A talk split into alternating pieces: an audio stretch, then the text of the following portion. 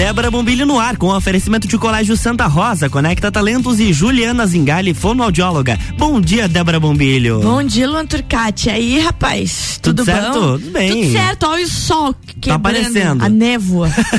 Nossa Londres. Nossa Londres, é, viu? Gente, que amanhecer mais sinistro, né? Ah. Tá branco pra todo lado, mas tá vindo sol, isso é bom. Serração que baixa, sol, Sol que, que racha. racha, Já isso aí. dizia minha avó lá em agronômica. é coisa boa. Gente, bom dia pra todo mundo que tá nos ouvindo e hoje um programa especial, principalmente pra você que tá nos seus carros aí, que é pai, que é mãe, que é vô, que é vó, que é educador, que tem alguma é, alguma ligação com criança, com adolescente, porque comigo aqui tá uma, uma maravilhosa psicopedagogia, psicopedagoga com mestrado em psicopedagogia e ela vai contar muito da, da, da carreira dela e da sua expertise nessa área tão importante da educação. Maria Alice Bump, que prazer, que privilégio ter você aqui comigo. Bom dia. Bom dia. Muito obrigada. Para mim também é um privilégio, não é? Estar nessa, nessa emissora e, e com atendendo a um convite, não é? Tão especial de, de, de você, Maria. Que coisa boa, que coisa boa. Ô Maria Alice, conta pra nós um pouquinho a tua trajetória de carreira nessa, nesses tantos anos dedicados à psicopedagogia. Você sabe que eu eu fiz uma, uma grande pergunta para mim mesma com seis anos de idade. Então, a psicopedagogia para mim nasceu ali, aos seis anos de idade. O que que acontecia? Eu aprendi a ler muito rápido, Uhum. muito rápido. E eu estava na escola e tinha um garotinho chamado João Batista e ele não não aprendia. E a professora, é, naquela época, naquela época, vou dizer assim de forma esperançosa, Uhum. porque eu sei que ainda acontece muito disso. E a professora brigava muito com ele. Batia com uma régua na carteira, porque ele não conseguia ler o que ela estava propondo. E ele chorava. E você sabe, Marília, que quando uma professora briga na sala de aula ou grita na sala de aula com uma criança, ela está gritando com todas as crianças. Eles são muito solidários. E ele abaixava a cabeça, esse menino, João Batista, e chorava. E eu também abaixava a minha cabeça, porque a gente fazia isso. E eu olhava e perguntava: por que João Batista não aprende? E eu achava interessante, porque por causa das lágrimas e da coriza, ele com a cabecinha baixada, a coriza pingava pelo narizinho, misturado Uhum. com a lágrima, pingava no caderno dele. E a professora batia no caderno dele. E pingava mais ainda. E eu pensava assim: que engraçado, o João Batista chora pelo nariz. e eu choro pelos olhos. Então, já- seis anos de idade já era uma reflexão. O que está acontecendo de diferente ali? E a minha grande questão, a minha grande pergunta, por que João Batista não aprende?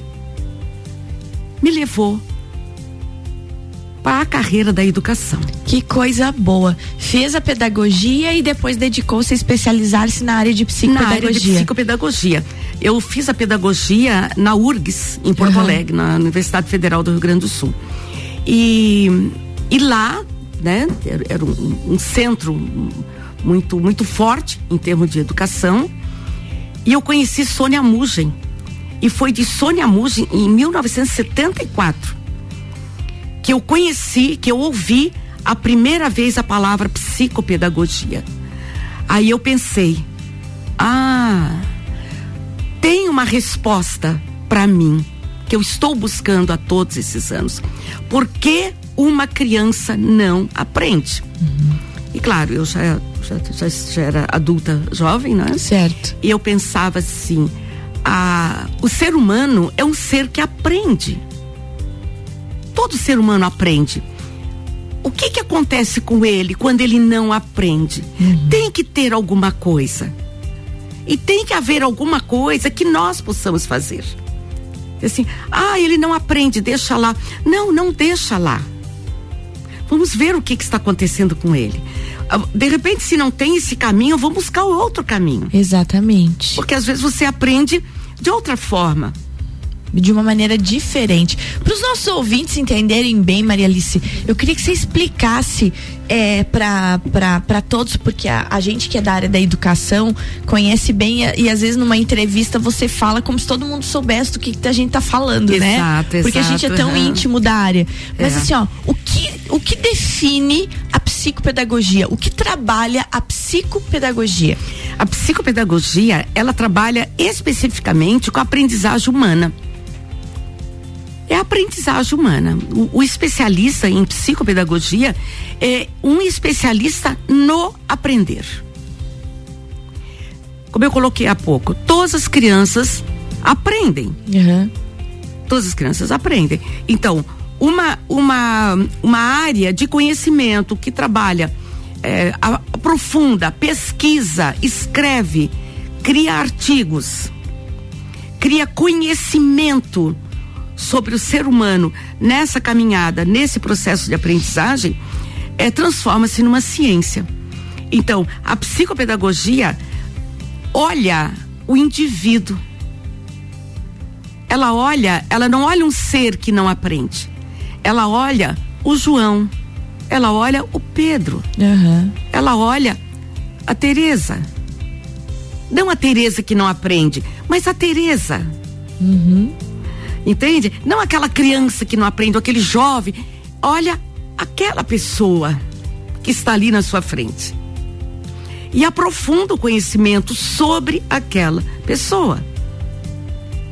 Então, é, é, é esse conhecimento que vem dessa outra pessoa, junto com o nosso conhecimento sobre as questões da aprendizagem humana, que vai nos ajudar a, a buscar soluções para atender aquela criança ou aquele jovem ou até aquele adulto que ali na nossa frente. Para os nossos pais e mães que estão nos ouvindo, quando, quando que é importante entender? Primeiro porque o pai e a mãe é, se idealiza muito, né? Que o filho tem que tirar nove, tem que tirar dez, tem que ser inteligente e acha que todo mundo é igual, é aquela régua que mede o padrão, né? Mas quando que um pai e uma mãe, e qual é a orientação que você dá, de procurar um psicopedagogo? Que, que atenção que tem que ter com o filho, né, com a filha, e ver que não está tendo aprendizado. É, geralmente quem aponta isso acaba sendo a escola. Exatamente, acaba sendo a escola. E daí, é. às, às vezes, dá muita negação, né? A mãe leva um susto. Leva. Leva um susto. Como meu filho não está aprendendo? se ele é esperto, se ele brinca de bicicleta, se ele corre, se ele sobe muros, se ele faz isso, se ele faz aquilo, como que ele não aprende? É? Porque sai de uma vida prática para uma vida teórica uhum. dentro da sala de aula. Bem, isso aí. É, é uma outra forma de, de, de, de aprender uhum. coisas, né? E que até então ele não estava acostumado. A professora fala e ele tem que ouvir. Uhum. Aí nós vamos dizer agora: ah, mas tem escolas que não trabalham assim. Claro, tem escolas que não trabalham assim. Tem escolas que trabalham em cima da vivência. Exatamente. Das práticas que já precisam ser feitas na sala de aula. Eu já soube na conversa anterior com você que você é química. Uhum. Né? Que você é química e, e também professora. Né? A, a importância de experimentos em química para que a criança entenda aquele processo. Não adianta ficar só no aspecto teórico, dizer que né, H2O, não adianta. Isso aí para ele é chinês. É como tem até uma brincadeira que eles falam, né? É, eu estava indo muito bem na matemática quando criança, né? Dois mais dois, quatro. Daqui a pouco botaram letras. e daí ferrou tudo. Mudou tudo, é matemática e letras. Então, assim, é, é, é claro que o professor tem pressa, porque ele tem todo um conteúdo para ser desenvolvido. E quando ele enfrenta um João Batista, ele não tem tempo para parar. Não, ele não tem tempo, não. Eu tenho um, o caso de uma criança, uma jovem, né? Com 13 anos. A queixa da mãe era que ela escreve. A queixa da escola. Uhum. Da escola. é que ela escrevia, escrevia, escrevia, não botava pontuação, é, não se preocupava com, com, com a, um acerto da palavra na parte gramatical, mas ela escrevia cadernos de histórias. Isso estava sendo um problema. Aí a mãe trouxe essa menina para eu atender. Eu disse: Olha, o problema é que a escola tem um tipo de pressa e ela tem outra pressa. Eu acho assim que quando. Acho não, eu tenho certeza que quando você tem uma aluna que escreve histórias num caderno, é porque ela tem um imaginário é, maravilhoso dentro dela. E esse imaginário é uma das coisas mais difíceis de você conseguir Exatamente. com uma criança na escola. Se ela tem um imaginário, ela indica que ela teve leituras, que ela teve reflexão em cima das leituras. E hoje ela produz. É como uma, uma neta minha que falou há pouco tempo. É, o vó, eu gosto muito de brincar com a minha imaginação. Agora, eu descobri que eu posso desenhar a minha imaginação. Então, assim, eu, você tem que saber o que, que está acontecendo no processo de aprender daquela criança e valorizar o que está acontecendo. É como você olhar uma planta e, e, poxa, aqui ainda não tem uma laranja, ah, mas tem uma florzinha. Exatamente. Mas eu queria uma laranja, mas tem a florzinha. Da florzinha que vai sair a laranja. Então, a, a, essa menina, como eu expliquei para a mãe, depois uhum. fui até a escola conversar com a professora. Aproveite isso. Porque essa parte gramatical é fácil de resolver. De resolver. A criatividade já é bem mais é. difícil. Bem mais difícil. Com certeza. Bem mais Ai, difícil. Gente, que conversa boa, que reflexão boa. Em pleno recesso das nossas das nossas crianças, vocês poderem estar tá ouvindo essa essa lição, quem sabe é uma é um reinício, né? Para agosto para os pais reiniciarem, para os educadores reiniciarem de modo diferente. Nós vamos tomar uma aguinha agora e a gente volta no segundo bloco continuando essa conversa maravilhosa com Maria Alice Bump, ela que é psicopedagoga e especialista em aprendizagem humana. E na volta eu tenho uma pergunta muito, muito importante para ela. Eu, eu vejo assim, Maria Alice, que é, uma deficiência física ela é enxergada. Você olha e você vê que a pessoa é deficiente físico. A, a, o, o problema intelectual, a deficiência, o, de, o déficit intelectual, ninguém vê, né?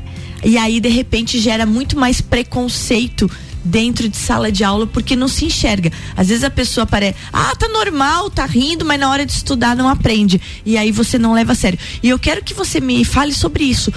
Como a gente cortar o preconceito, né, com as crianças que têm as deficiências de intelecto? RC7746, estamos no Jornal da Manhã com a coluna Débora Bombilho, que tem o oferecimento de Colégio Santa Rosa, Conecta Talentos e Juliana Zingali, fonoaudióloga.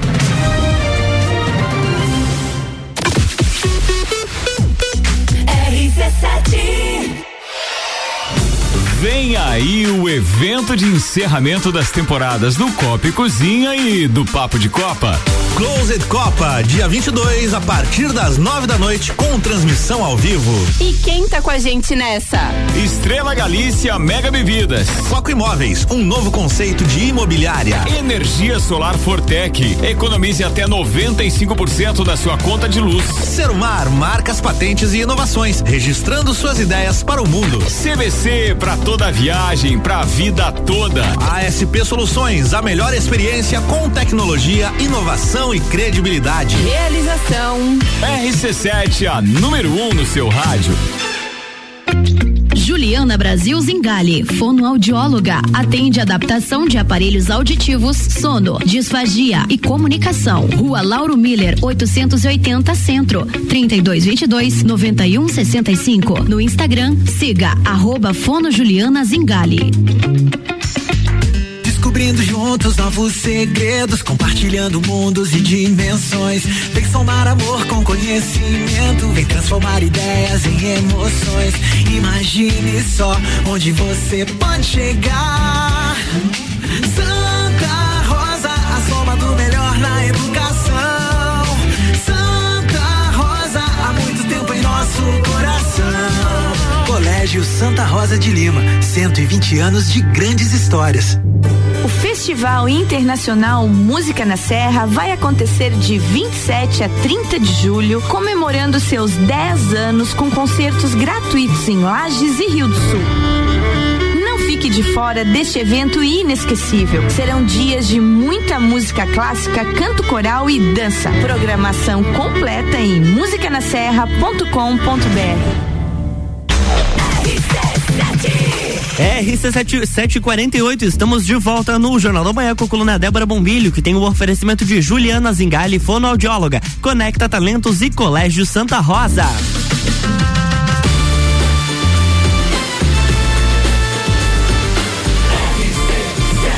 A número 1 um no seu rádio. Jornal da Manhã.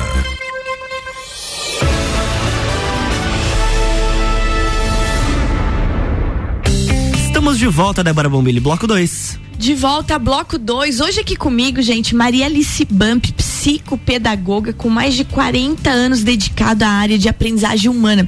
Gente, a Maria Alice, ela já foi presidente da Associação Brasileira de Psicopedagogia.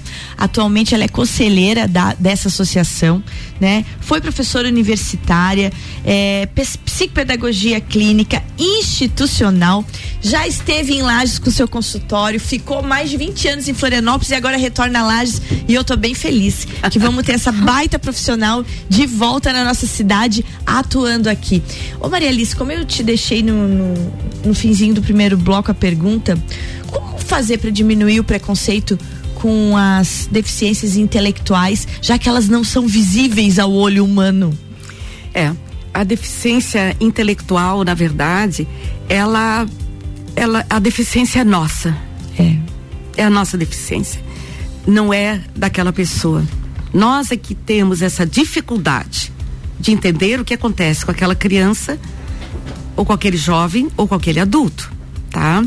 É, nós temos um teórico, ele fez muito, muito sucesso ali na década de 80, é quando ele jogou para o, o, universo, digamos assim, a ideia das inteligências humanas é, é Gardner, né? Mas você sabe que você vai estudar um pouco mais, se que Aristóteles já dizia isso. Que nós somos variados.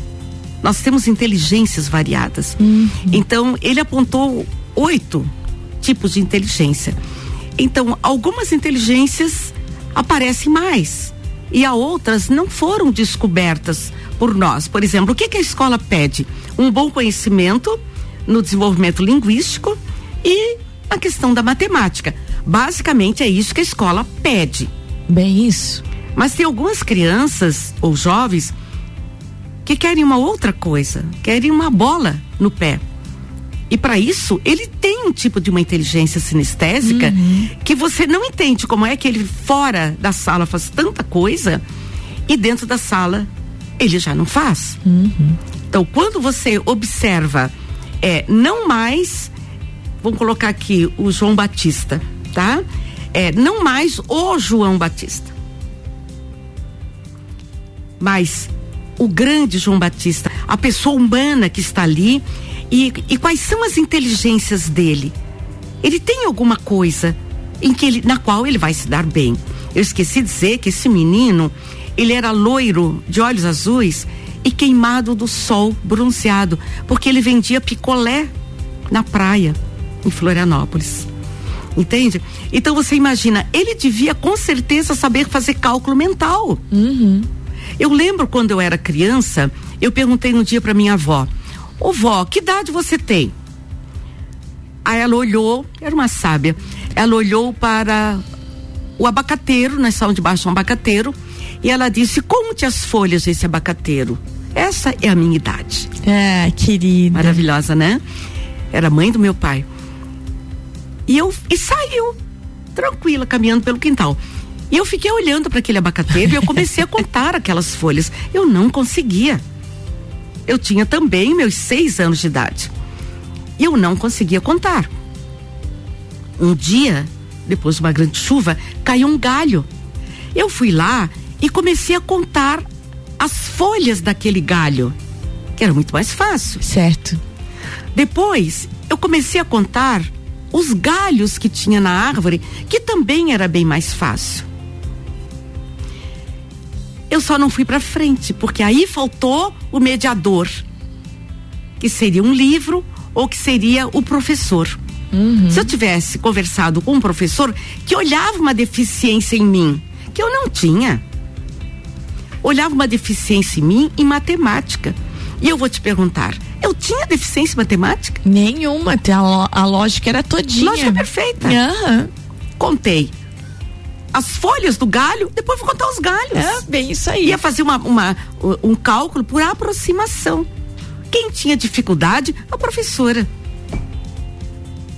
De entender o João Batista, que devia saber fazer cálculo mental muito bem, e a Maria Alice,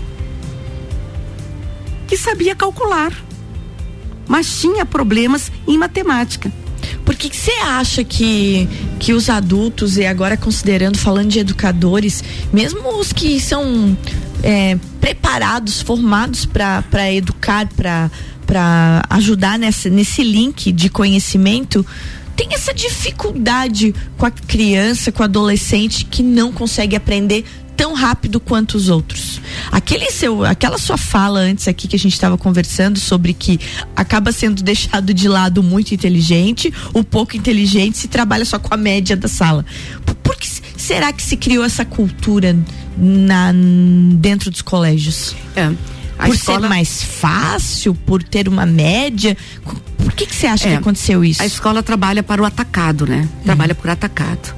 Ela precisa dar um resultado. Há uma cobrança da direção, há uma cobrança das secretarias de educação, há uma cobrança do ministério. Tem que dar um resultado e ela precisa dar um resultado. Então, aquela criança que está muito rápido no raciocínio é- vai ficar de lado. Uhum. Aquela criança que está devagar também fica de lado. Porque, como eu falei, o professor tem pressa.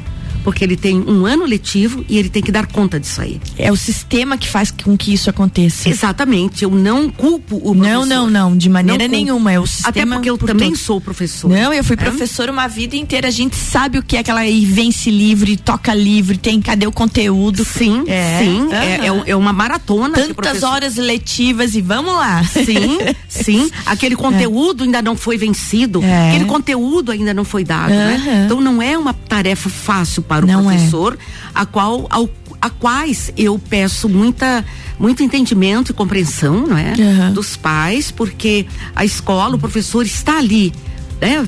Tentando fazer o seu melhor. E é uma variedade imensa. Quando ele olha para uma sala de aula, ele ele pensa assim, ó, eu tenho ah, 25, 30 alunos, né? Ele não tem 25, 30 alunos. Ele tem a Maria, ele tem a Tereza, ele tem a Luísa, ele tem o João, ele tem o Pedro, tem o Manuel.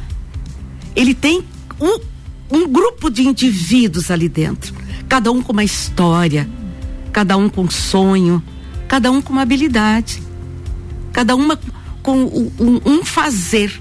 Conversamos há pouco, você falou da curiosidade, né? Ainda É. disse que você é muito curiosa. E a curiosidade é que te impulsiona. E às vezes a, a família, as mães, primeira coisa que faz com a criança é cortar a curiosidade. A, a, a curio- ser curioso já, já, já foi um pecado venial. Já foi. Você não pode ser curiosa, é muito feio ser curiosa. Não, não é feio ser curiosa. A curiosidade é o que leva, move o cientista. Quando você tem curiosidade, você vai buscar uma resposta. A Maria Alice só chegou na psicopedagogia porque teve uma pergunta. Teve uma, e essa pergunta foi movida por uma curiosidade. Aham. Por que aquele garoto não aprendia? Então, é, é- é fundamental que a família perceba as os pequenos é, é, é, é, focos, focos de aprendizado e não desvalorize aquilo. A leitura, é importantíssima a leitura. Maria Alice, quando eu tenho que começar a ler para o meu filho? Quando ele nasceu. Quando ele nasce, você já pode começar a ler. E a criança vai acalm- acalmar. Ah, ele entende? Não. Ele gosta da sua voz. Ele gosta da articulação da sua voz. E você vai estar trabalhando as questões que vão ajudá-lo a falar, depois a ler. depois a escrever. Mas precisa dessa proximidade, dessa dedicação de tempo, né? Criar um ser humano não é uma coisa simples. Não é, não. Não é uma coisa fácil. é? Gerar é muito fácil. Exatamente. Agora, criar é. Por isso agora é dia dos pais, né? Pertinho, que nós Bem já estamos. pertinho. O grande trabalho do pai, né? O grande trabalho do pai e a autorização que a mãe tem que dar para que essa criança é, perceba o mundo através da mão do pai. Como isso é importante. É importante, importante mais. Porque cada. o mundo da mãe é um mundo, o mundo do pai é outro mundo, né? E esses mundos precisam ser conhecidos. Sim. E, e- e esse, e essa, essa dupla, não é? Pai e mãe, eu vou sempre defender a, a- essa, essa unidade na família, não é? Pai e mãe, que são muito, muito importantes na formação emocional, formação psíquica e formação intelectual de uma criança. Gente, que conversa mais boa. Eu sou obrigada a dizer pra ela que ela tem que voltar outro dia aqui. Maria Alice, você tá de volta a Lages, né? É, reabrindo, já abriu? Já reabriu? Bom, então, conta pra nós então como é que tá seu espaço, onde é que é seu espaço, pra quem nos ouviu, que lhe procure, que lhe ache. Pois então, vocês sabem que eu voltei para Lages, não é? Não vou dizer por quê, porque eu não gosto de falar mais essa palavra, nenhuma de nós, ninguém mais gosta de falar nessa palavra, não é? Que começa com P, termina com A, e que nos deixou durante dois anos dentro de casa, isolados, não é? E, então eu me obriguei a voltar para Lages porque eu precisava de uma casa. Em, em Florianópolis eu morava em apartamento. É como eu digo, eu precisava de casa, sol, árvores, passarinhos, não é? Uhum. E crianças comigo. E o meu filho também veio de lá, veio de Florianópolis, ele é lagiano, veio morar comigo, ficou comigo morando ah, quase um ano. Hoje ele já está na casa dele, coisa e tal, né? Estabilizou, mas ficou em Lages. Aham. Eu trouxe, Que eu trouxe para. Lages, eu trouxe para Lages um filho, né? Que e ele é boa. e ele é um expert, ele trabalha para uma empresa no- nos Estados Unidos. Assim que você fica aqui falando português, ele fica tam- também falando inglês. A filha dele tem, tem sete aninhos, ela fala inglês como que fala português. Coisa boa. E às vezes ela fala comigo e não não tô entendendo, né? Porque eu, eu no inglês eu não mergulhei. Mas assim, ó, eu, nesse meu retorno, eu pensei que eu tinha parado.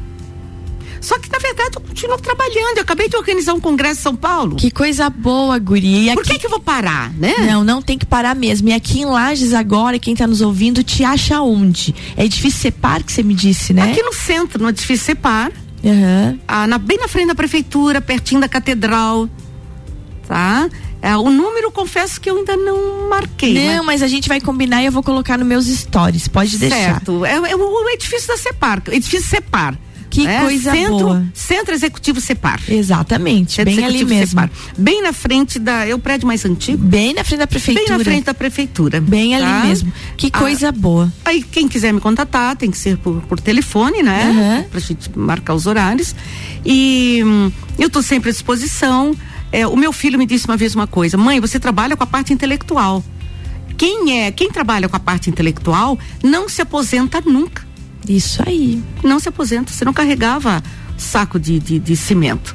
Você trabalha. E a, a tua intelectualidade continua, se mantém.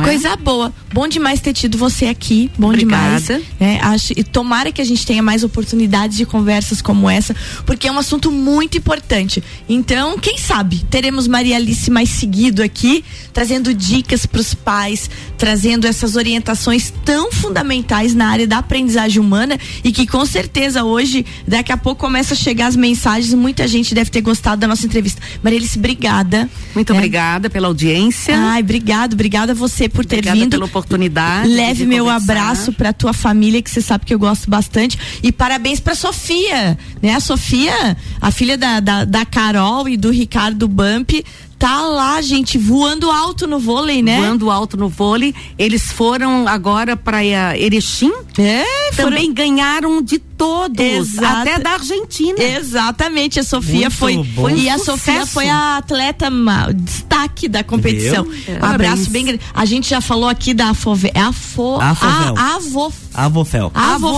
é. É. difícil de dizer, É, é, Avofel, mas olha, é. parabéns, Chico, Régia, vocês estão ó, dando um show.